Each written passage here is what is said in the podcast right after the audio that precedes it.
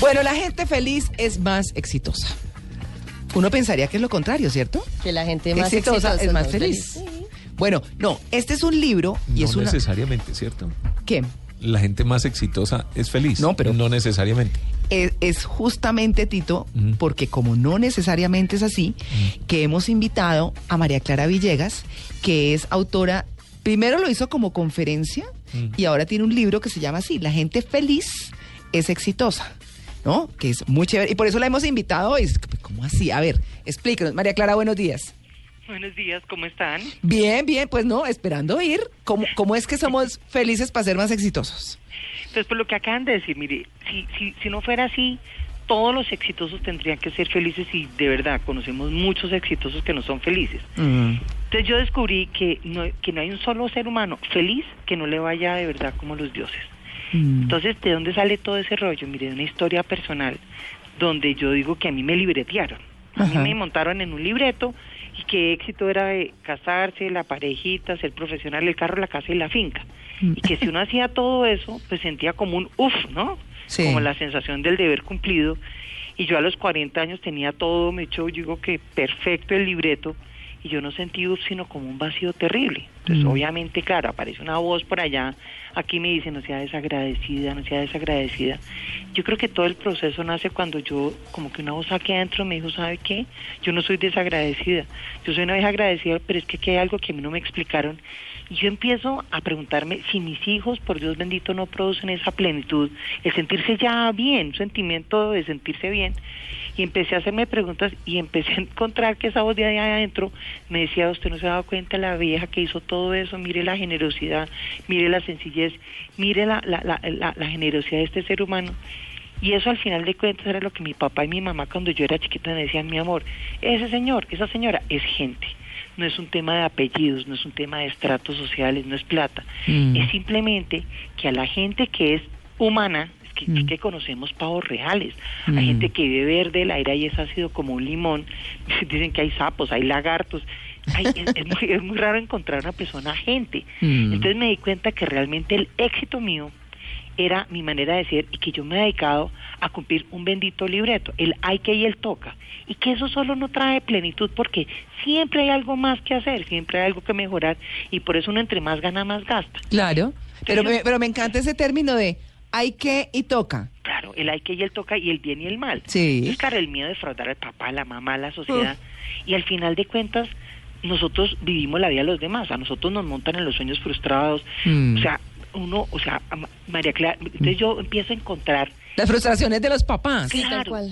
ponen todas las esperanzas en uno, entonces Sí. defraudar a todo el mundo. Entonces yo al final lo que descubrí es lo que yo dicto en esa charla durante 10 años, que fue una vaina impresionante, y ahora este libro que se vende como pan caliente, es que yo digo que somos como el pato Donald. Sí. ¿Se acuerdan del patico Donald que tiene dos voces, un Sí. diablito y un angelito? Miren, no es que haya una voz mala y una voz buena. El diablito es lo que llamo María Clara. El libreto, el ay que él Ah, toca, pensé el que el yo. María Clara. Claro, la María Clara, sí, mi María Clara, que todo el día vive muerta de miedo, que no siente, que siente crash, que es miedo, miedo a defraudar, miedo a perder, miedo a que, de alguna manera, a, a sentirme juzgada frente a Mm. ese bendito libreto que una sociedad tra- me, me- me impuso.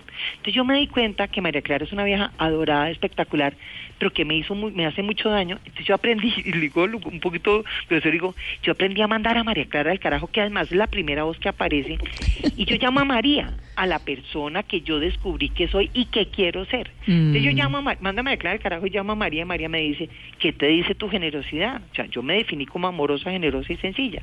Entonces, y Mm. resulta que yo descubrí que las virtudes hablan y no hablan en la cabeza, sino como aquí, como en el corazón. Y por eso entendí que me decían, mi amor, póngale el corazón a las cosas. Y yo decía, pues que el corazón es un músculo. Mm. Es que esas voces salen como aquí al ladito del corazón. Y resulta que la generosidad habla, mire, la humildad habla, y es como sabiduría. Mm. Que uno escucha esa voz y como los costeños, porque ajá, o sea, no hay, no hay- es que no hay forma de controvertir. Es, la, es lo que se siente, ¿ah? Es un sentimiento como de, yo lo llamo wash, para mí felicidad no es uff, para mí felicidad es wash, y no es lavar en inglés. Mm. Wash es una expresión que yo me inventé para expresar ese sentimiento de realización personal cuando en lo que yo hago soy la persona que yo decidí ser una, una humana. Y yo sigo mis, ese sabio consejo de lo que llamo mi María, y el gran resultado de todo eso, y yo no soy la más espiritual ni nada de eso, yo soy bastante racional, yo me empiezo a dar cuenta que cuando yo sigo la voz de María, a mí me suceden como milagros. Mire, como que las cosas se dan. Mm. O sea, le caen las, las propuestas. Yo no, yo, mire, yo no pedí una entrevista, nada. Todo llega, por Dios, le caen las cosas a uno. Como que las cosas se como, te, como que te acompañan a buena estrella. Entonces yo, en estos últimos 16 años, que yo tengo ya 56 años, a los 40 hice el proceso, en estos 16 años, por Dios bendito, mi vida ha sido absolutamente espectacular. Sí. No toca nada, no hay que nada, yo no tengo que nada. Yo simplemente me dediqué a ser María y a mí me va como los dioses. Le enseñé esto a mis hijos, mis hijos aprendieron a hacer el ejercicio del pato Donald, porque María Clara no se muere nunca, es que esa es la parte dura. Mm. Tú tienes que mandar a María Clara al carajo todos los días, a tu, a tu libreto. Eso quieren todos aquí. Aquí quieren mandar a María Clara gracias al carajo. Mira, yo estoy molestando. Es que No. ya tiene su María, ya tiene su. María. Bueno, y si alguien, si alguien está confundido es que nuestra invitada también se llama María Sí, Clara. María Villegas. Clara. sí. Sí, sí. Entonces, mira, finalmente eso es lo que, pues, pero en algún momento de mi vida dije, pero aquí como que además del ejercicio del pato en el que las cosas se dan de una manera mágica, como que me faltaba algo. Y ahí fue donde yo encontré que todos los seres humanos tenemos un don. Mire, todos Mm. nacimos con algo que se nos facilita. Hay gente que canta mejor que otros, hay gente que cocina mejor que otros, eh, se le facilita. Sí. Yo encontré que precisamente ese don determina nuestro oficio en la tierra. Pero a nosotros por el libreto nos volvieron gerentes todos, que había que llegar a la competencia, a la carrera, al éxito, a llegar a ser el presidente de la compañía. Resulta que hay gente que canta como Shakira, hay gente que juega fútbol como James Rodríguez. Sí. Yo, yo- la gente me dice, Mari, entonces ese don determina tu oficio en la tierra.